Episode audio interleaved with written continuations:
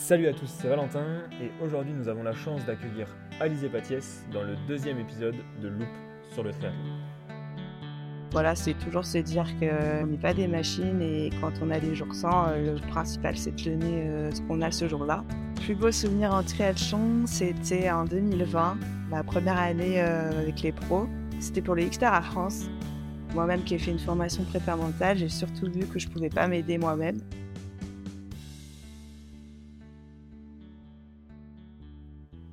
Alizé est une triathlète professionnelle sur le circuit Xterra. Venant de la danse, puis du VTT cross-country, qui représente un de ses gros avantages désormais en triathlon, elle décide ensuite de se lancer dans le cross-triathlon et d'en faire désormais son métier. C'est une invitée extraordinaire, tant d'un point de vue physique que d'un point de vue mental. Elle va nous partager sans filtre l'histoire de son passage à vide à 7 au championnat du monde dans la même saison. Je laisse place à notre invité du jour, Alizé.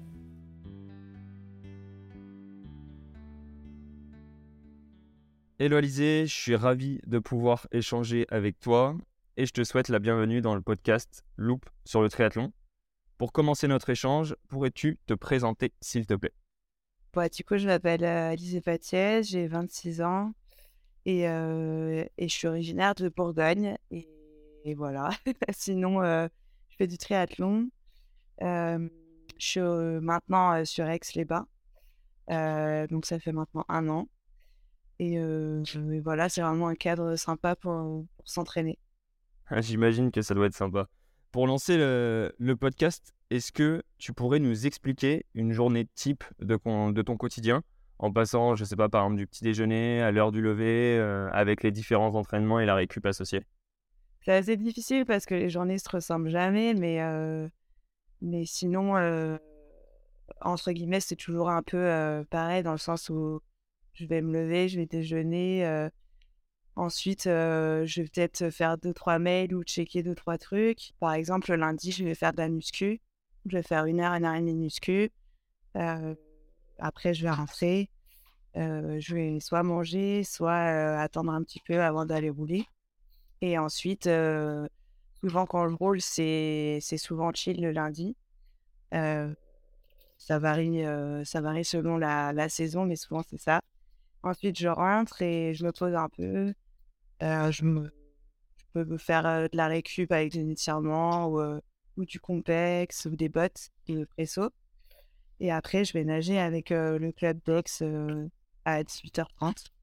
Pendant une heure et demie, je rentre et je mange et, et après, voilà, je vais essayer de, de chiller un peu sur Netflix ou, ou de profiter euh, de mes amis. Et Ok, ouais, ça fait des journées quand même euh, bien remplies du coup.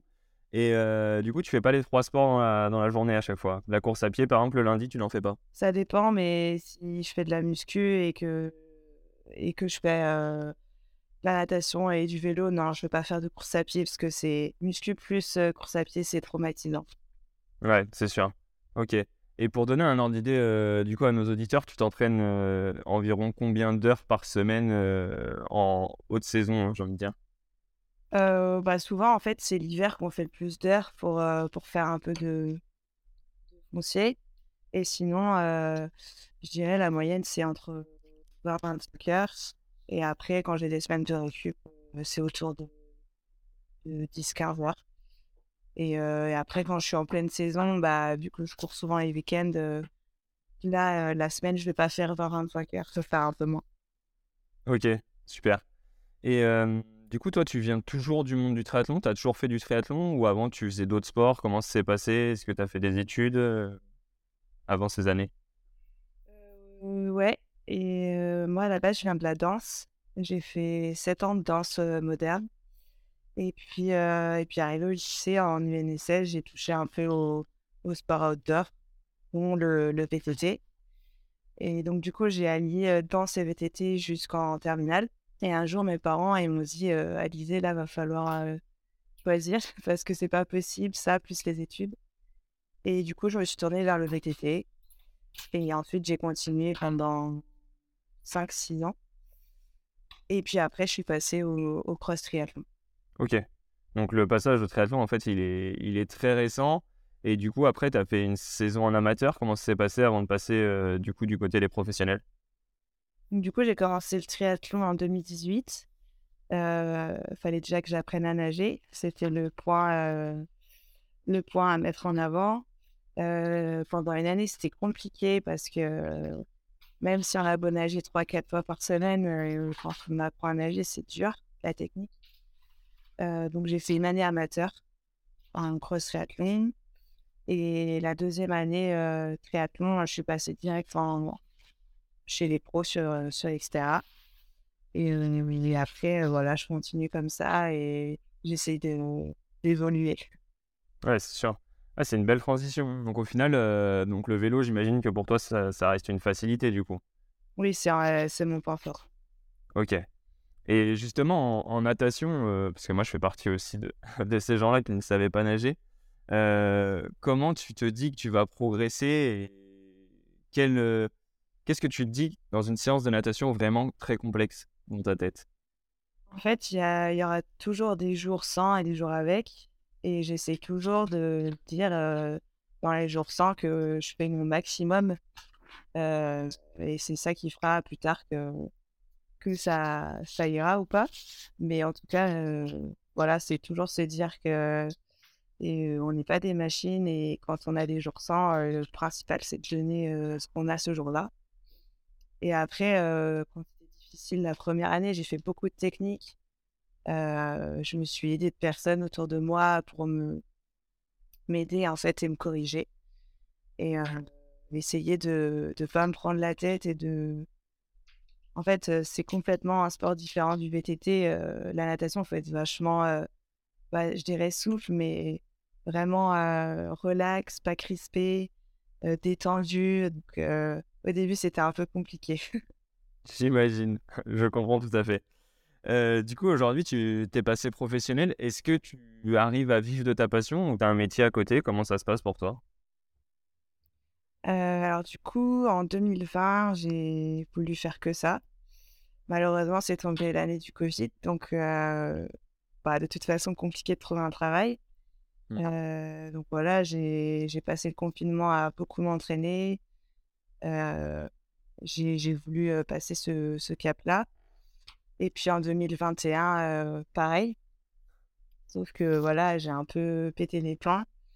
Et, et finalement, vu que j'ai fait une école de commerce, ça manquait aussi un peu d'avoir cette autre partie de moi avec les études que j'avais fait.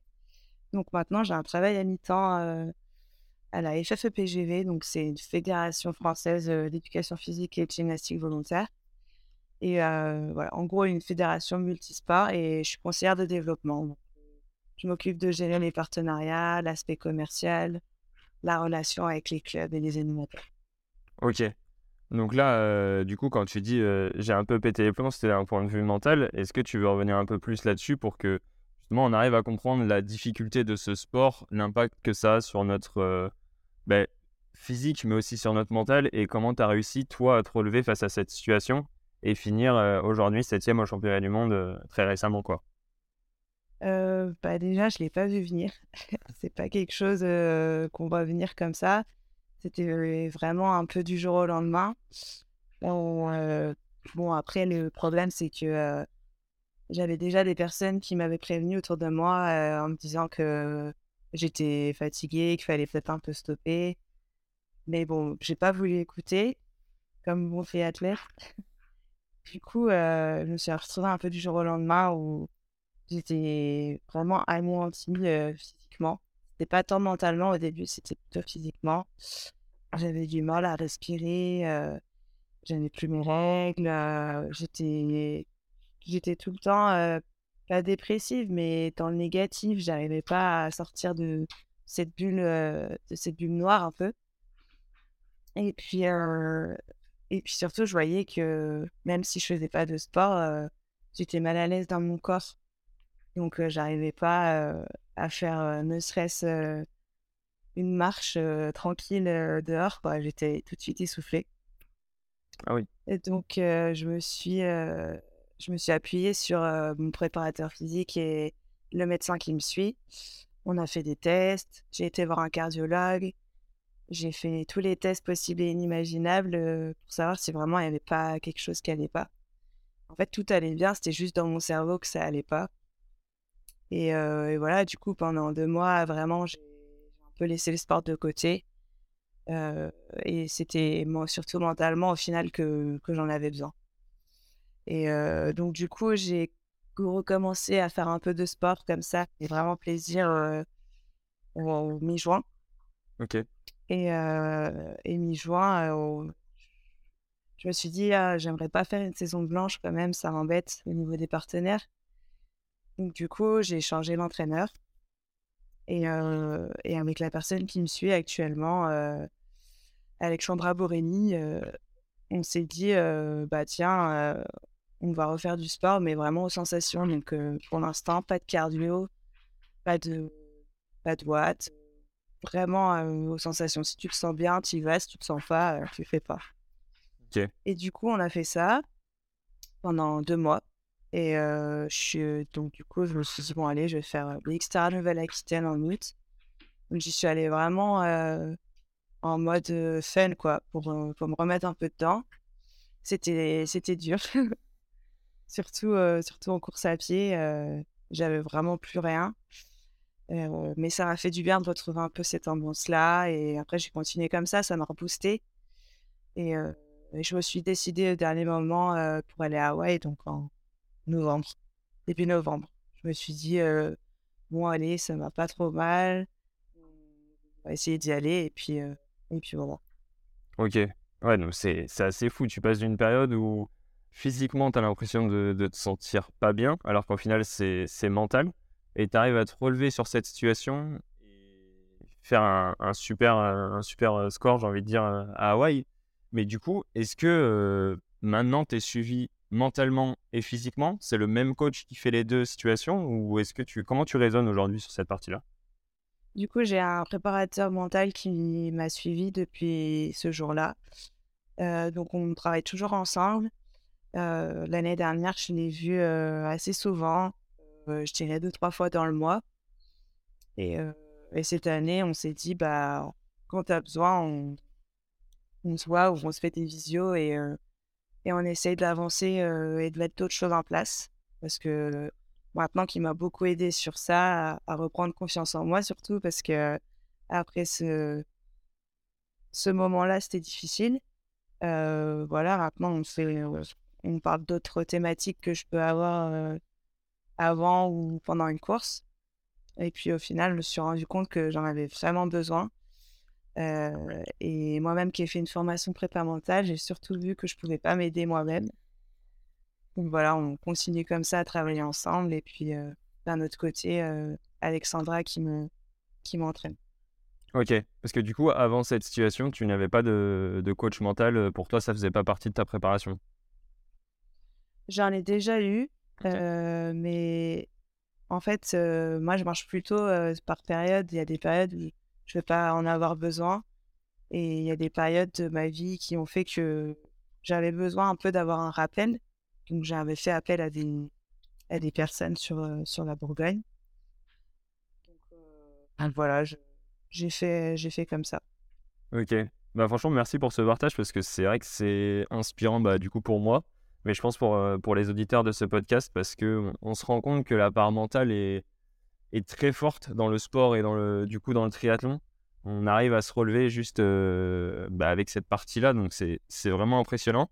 Et du coup, sur cette partie-là, est-ce que tu t'entraînes? Donc là, on a vu que tu avais maintenant une partie mentale, une partie physique. Est-ce que tu t'entraînes en groupe ou alors toi, tu t'entraînes toute seule, tu es focus sur toi-même? Je fais des deux. Moi, j'aime bien m'entraîner toute seule, euh, surtout quand je fais des séances type mais j'aime bien aussi m'entraîner en groupe. Je trouve ça vraiment important, bah, déjà pour, partager le sport, puis pour penser à autre chose.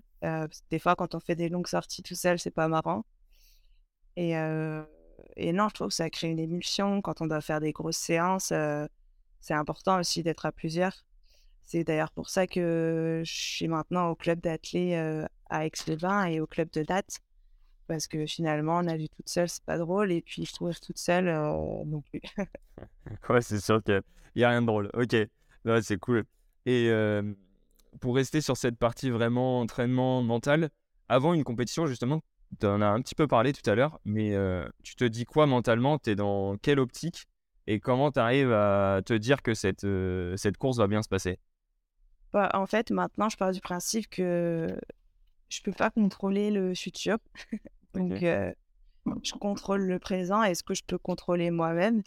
Et quand il s'agit des autres, voilà, je me dis que je peux pas le contrôler et que j'ai fait mon job, j'ai fait ce qu'il fallait et bah, advienne que pourra, on verra bien. J'essaie de voilà de relaxer, de d'être vraiment dans ma bulle et de faire ce que je sais faire et voilà, on verra bien quoi. Ok, donc ça c'est ce que tu dis sur les, les, jours juste avant et j'imagine aussi sur la ligne de départ où vous allez partir sur la natation tous ensemble quoi. C'est vraiment dans cette optique là que tu te mets dès le début quoi. Ouais, et surtout de, de prendre du plaisir, de prendre cette course en me disant, enfin en me disant, purée, j'espère que je vais faire une bonne course, j'espère que je vais, je vais faire un truc de ouf. Je veux surtout déjà prendre du plaisir et, et après, voilà, faire, faire la course comme je peux. Ouais, c'est cool. C'est une bonne, enfin, c'est une bonne mentalité et justement, je pense que c'est peut-être pour ça aussi que tu en es arrivé là parce que si j'ai bien compris, à Hawaï, sur la partie course à pied, justement, tu as eu des crampes dans les deux mollets, si j'ai bien compris. Comment tu fais à ce moment-là pour dire Ok, je vais continuer, je vais garder ma place et de toute façon, c'est pas grave, la course elle est faite et je vais souffrir quoi bah, En fait, déjà, c'était bizarre à, Hawaï parce qu'on a fait un duathlon au lieu d'un triathlon. au début, c'était le stress pour tout le monde. Et puis au final, je me suis dit, bah, on est tous dans le même cas Bon, il y en a qui sont peut-être plus avantagés parce qu'ils font des duathlons. Mais, mais voilà, on est parti comme ça. J'ai fait le choix de mettre les pointes à la deuxième course à pied parce qu'il y avait de la boue. Je les avais testés un peu avant, mais voilà, 10-15 minutes. Et moi qui suis pas coureuse à la base, les cinq premiers kilomètres, ça a été parce que c'était relativement de la montée. Et puis après, quand ça a commencé à descendre, là, c'était, c'est devenu compliqué. Donc, J'étais cinquième, j'avais la sixième qui me collait aux fesses. Et, quand je l'ai vu me rattraper, j'ai essayé de la, la, suivre autant que je pouvais, mais quand on ne peut pas, on peut pas. C'est c'est pas possible. Donc un peu déçu forcément, mais vraiment aucun regret parce que je pouvais rien faire. quoi. J'étais vraiment tétanisée. Ouais, c'est terrible. Je suis très sujet aux crampes. Je comprends cette douleur. c'est vraiment, c'est vraiment l'enfer en tout cas, bravo pour, euh, bravo pour cette course, pour ce, cette croissance aussi pour arriver là en, fin de saison. C'est vraiment cool. je voulais savoir sur cette partie donc euh, mentale, physique, on, a quand même bien traité. Est-ce que tu as, tu as une grosse part euh, sur la partie alimentation. Tu as de l'importance à ce domaine-là ou pas du tout, toi? Alors en fait, j'ai essayé pas mal de trucs pour, pour savoir, parce qu'on est tous différents. Donc j'ai essayé de manger, de plus manger de viande, j'ai essayé de manger moins de gluten, j'ai essayé plein de trucs et au final, de plus manger de viande par exemple, bah, ça m'a aligné complètement en fer. Du coup, j'ai arrêté de faire plein d'expériences comme ça. Je mange normalement, toujours un peu de protéines animales, végétales, des légumes, des féculents. Et, j'essaie de, me faire plaisir de temps en temps, de ne pas me priver, en fait. Parce que c'est pire de, se priver. au bout d'un moment, on, devient fou mentalement et c'est encore pire. Après, on s'empiffre de mauvaises choses. Donc voilà, je me fais tout le temps un peu plaisir, dans la limite du raisonnable, mais tout le temps un petit peu. Comme ça, je craque jamais, en fait. Et, et mentalement, c'est hyper important. Ouais, c'est sûr. moi, en tout cas. ok. Bah, t'as raison. Franchement, c'est, le principal. Euh, si t'arrives à bah, justement mixer ces deux parties-là, c'est, c'est ce qu'il y a de mieux. Mais j'imagine que quand même ton apport calorique, euh, t'aimes bien manger. Du coup, euh, je pense qu'on a une question. Enfin, là, j'ai une question qui vient c'est quel est ton plat préféré? Est-ce que tu as une habitude alimentaire justement après les séances? Alors, mon plat préféré, J'aime tout, moi. Ah. Après, euh, euh, ce que j'aimais bien quand j'étais chez mes parents et que ma mère me faisait, c'était une tarte au condiment avec de la salade. Alors, c'est une tarte avec du condiment. Donc, ceux, qui savent pas ce que c'est, c'est de la moutarde, mais un peu moins forte. Avec un peu de gruyère, des tomates, du basilic, des herbes de Provence. Et ça, c'était une tarte que je kiffais. C'était l'odeur un peu de la Provence alors que j'étais à Dijon. Avec, avec un peu de légumes et ça, je kiffais bien. Moi, sinon, j'aime tout, hein, le risotto, tous les trucs bons, la patate douce. Et souvent, ce que je prends après l'entraînement, j'ai jamais de truc type. En fait, je change tout le temps parce que je trouve ça hyper important de changer tout le temps euh, son alimentation. Euh, donc, des fois, je vais me faire un smoothie. euh, des fois, je vais me faire une tranche de pain avec euh, du beurre de cacahuète et des bananes. ça varie souvent. Ouais, c'est ce que j'ai vu très récemment sur Insta. c'est, bien pour récupérer d'une bonne séance de natation, t'as raison. Euh, sur la partie du coup plus sportive et la saison qui arrive, euh, quels sont tes prochains objectifs et euh, tes prochaines courses? Alors, mes prochains objectifs, ça va être surtout les Xterra France, les championnats du monde et les championnats d'Europe de, de Xterra. Là, je vais commencer la saison normalement en Grèce. Euh, ça va être le 16 avril. Et puis, je vais vraiment me concentrer sur les Xterra cette année parce que les années précédentes, j'ai voulu faire un peu de 73, euh, Xterra, et au final, j'étais pas souvent là sur Xterra. Alors que c'est ma discipline. Donc là, je veux vraiment en faire du Xterra, mais je peux pas même faire le 70.3 Dex en Provence. Et voilà, je vais le prendre en entraînement en fait pour les pour les Xterra. Ok. Parce que justement, euh, quelle sensation tu préfères entre euh, le vélo de route et euh, le VTT? Pourquoi justement t'es parti sur la partie etc. toi de ton côté? Ouais, tout simplement parce que je faisais du VTT avant et en fait, ce que j'aime bien en VTT, c'est la partie technique. La partie la partie technique, elle est elle est vachement intéressante. Moi, c'est ce qui me donne de l'adrénaline, c'est ce que j'aime vraiment dans le vélo. Mais j'aime bien aussi la route pour d'autres qualités, pour les paysages. euh, faire 4 heures de route euh, quand il fait beau, c'est toujours euh, plaisant. Et, et c'est assez complémentaire de faire des 73 euh, pour le Xterra. Au final, c'est un peu plus long, mais, mais ça donne un peu de volume aussi, donc c'est pas mal. Ok. Et sur la partie course à pied, tu te sens plus à l'aise sur des terrains, j'ai envie de dire, techniques ou la route, justement, tu t'ennuies sur la route ou ça va, t'aimes bien aussi? Non, ça va, la route, j'ai- j'aime bien aussi. Ce que j'aime bien sur la route, c'est, bah, vu que c'est plat, la sensation de vitesse. Et ce qui est intéressant, c'est de toujours maintenir une allure. Après, sur la partie trail, ce que j'aime bien, c'est que ça change tout le temps. Et la technicité dans les descentes et dans les montées, c'est là aussi qu'on fait des différences et c'est c'est pas mal. J'imagine. Bon, bah, c'est très cool. On a, on a quand même traité pas mal de sujets. C'était, c'était vraiment sympa. J'aime bien finir par deux questions. Donc, la première, c'est quel est ton plus beau souvenir en triathlon? Plus beau souvenir en triathlon, c'était en 2020, euh, ma première année euh, avec les pros. Euh, c'était pour les Xterra France. En fait, c'était une année où il y avait beaucoup de monde en filles, même, chez les mecs. Et mes parents étaient venus me voir et, et je me rappelle, le citerai pas, mais un athlète, euh, il m'avait dit, euh, il m'avait dit en gros, ouais, de toute façon, euh, t'attends pas à faire un truc de ouf, il y a beaucoup de monde. Déjà, si tu fais top euh, 10, euh, c'est déjà bien, quoi. Et en fait, ça m'avait un peu énervé qu'il me dise ça. Et je l'avais gardé dans un coin de ma tête. Et je m'étais fait un peu mon plan dans ma tête.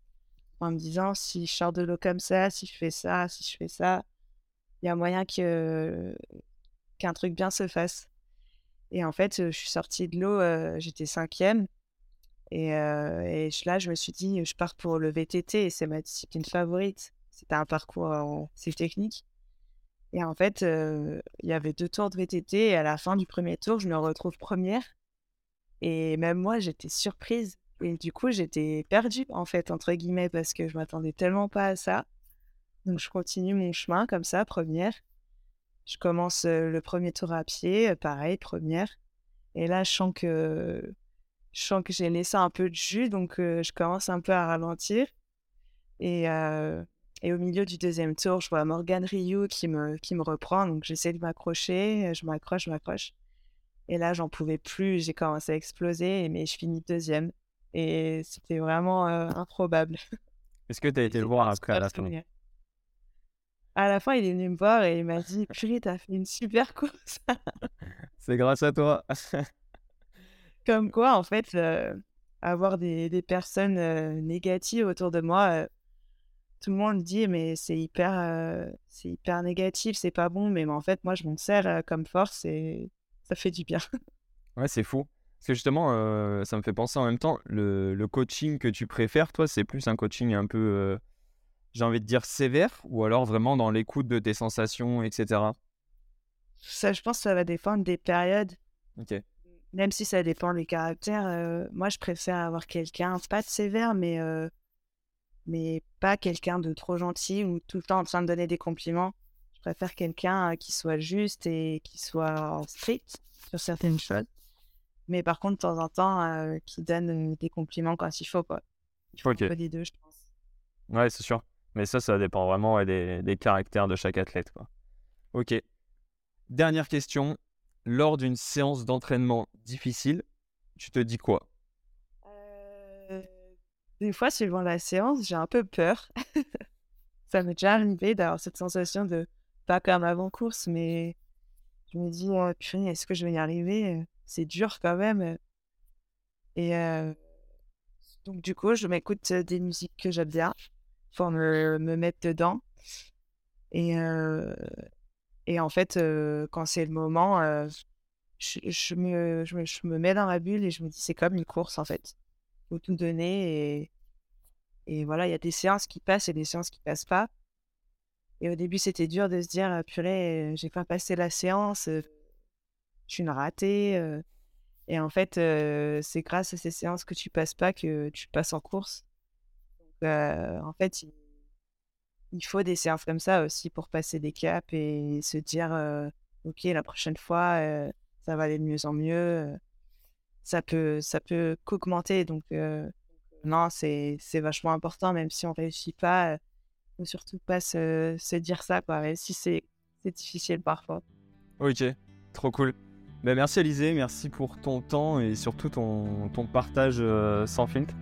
J'espère vraiment que ça va aider nos auditeurs. Moi, en tout cas, ça m'a aidé parce que ça me donne plein de réponses et ça me permet de voir un peu ta façon de penser, donc c'est trop cool. Merci beaucoup. Bah, merci à toi. Merci à toutes et à tous pour votre écoute. J'espère que ce podcast vous a plu. N'hésitez pas à me faire vos retours justement sur le contenu de ce podcast. En tout cas, on se donne rendez-vous dans un mois pour le prochain épisode de Loop sur le triathlon. Tchau!